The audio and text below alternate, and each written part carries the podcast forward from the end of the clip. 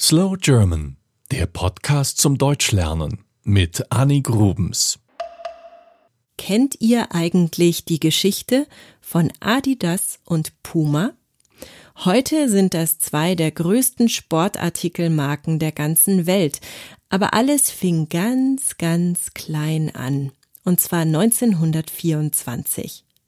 Damals lebten die Brüder Adolf und Rudolf Dassler in Herzogenaurach, einer kleinen Stadt mit 20.000 Einwohnern in Franken, also in Bayern.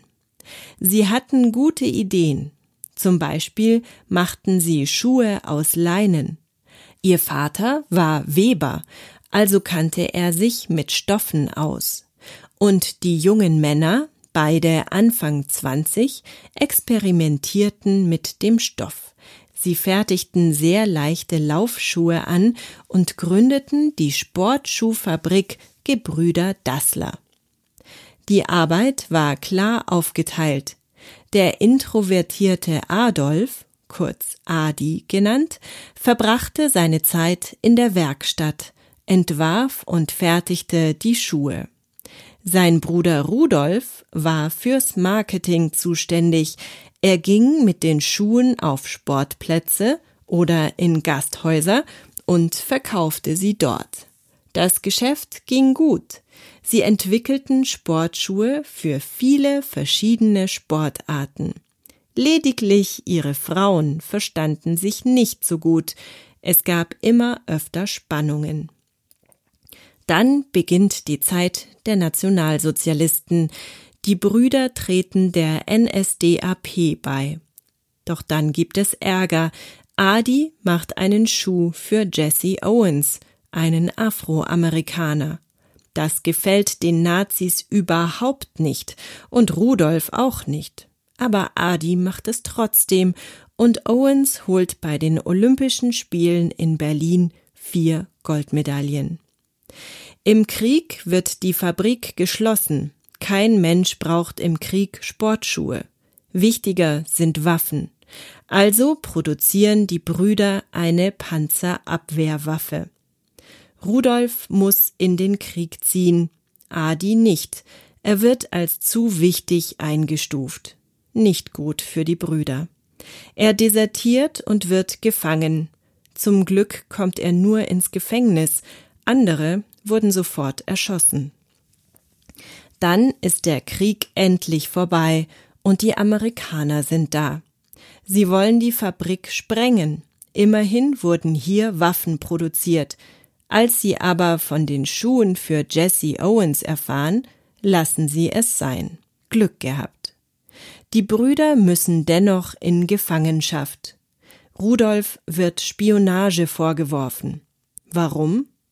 Rudolf ist sicher, dass ihn jemand denunziert hat, sein Bruder und dessen Frau. Das Verhältnis ist endgültig zerstört. 1948 ist die Trennung nicht mehr aufzuhalten. Die Brüder teilen die Firma auf. Adi bleibt in der Fabrik. Er nennt die Firma nun Adi Das, eine Abkürzung von Adi Dassler. Rudolf Rudi Dassler zieht mit 14 Mitarbeitern in eine alte Schreinerei auf der anderen Seite des Flusses Aurach. Dort gründet er seine eigene Firma. Er nennt sie Puma. Beide sind zunächst sehr erfolgreich, denn während andere Sportler noch mit Stiefeln mit schweren Schutzkappen unterwegs sind, stellen die Dassler-Brüder leichte und flexible Schuhe her, mit denen man sich viel besser bewegen kann.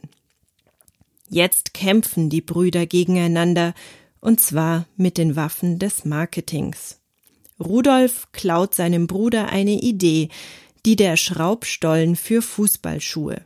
Das bedeutet, dass man unten an die Schuhe Stollen anschrauben kann, und zwar unterschiedlicher Länge damit man beim Laufen nicht rutscht. Dennoch bleibt Adi erfolgreicher. Er erfindet das noch heute berühmte Adidas Logo mit den drei Streifen. Und 1954 bei der Fußball-Weltmeisterschaft wird die Mannschaft mit seinen Schuhen Weltmeister. Wie es weiterging?